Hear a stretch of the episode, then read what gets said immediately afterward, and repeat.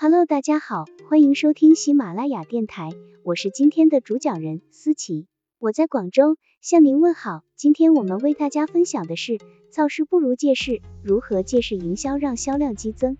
本文由谷歌成长指南团队出品，喜马拉雅平台播出。课程纲要：一、为什么应针对某些时刻和节日设计专门的营销活动？二、如何找到能引爆消费者情绪且适合企业进行借势营销的时机？三、如何做好借势营销方案，并准备好营销材料？移动搜索对于借势营销极为重要，你还可以用上文提到的谷歌趋势 （Google Trend） 这类工具。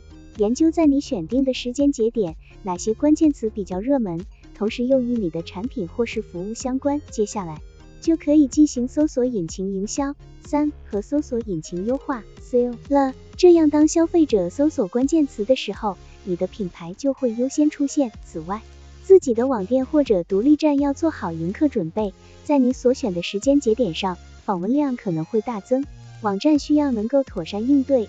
要确保服务器可以从容应对激增流量，从而保证网站不会崩溃。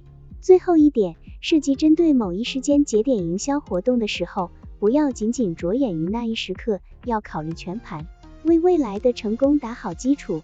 可以在营销内容中添加号召性用语 CTA，鼓励受众群体在该时刻结束后继续与你互动，比如在社交媒体上关注你，进行注册。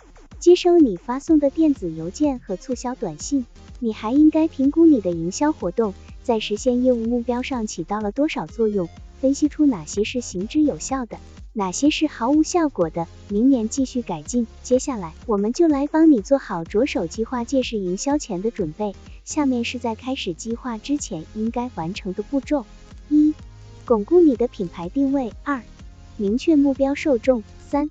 建立网站，创建社交媒体资料，建立其他营销渠道。四、确保移动网站针对移动设备进行了优化。五、列出一年中对受众重要的时间节点。六、研究受众在一年中所搜索的关键词，关注关键词趋势。七、对目标受众群体展开问卷调查，了解他们的生活与习惯。八、观察销售额和品牌参与度，在一年当中有没有出现高峰或低谷。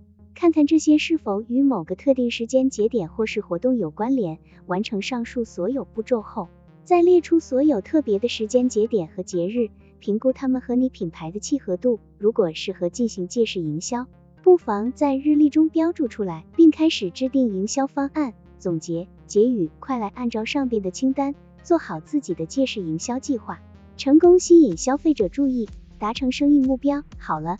以上知识就是我们今天所分享的内容。如果你也觉得文章对你有所帮助，那么请订阅本专辑，让我们偷偷的学习，一起进步吧。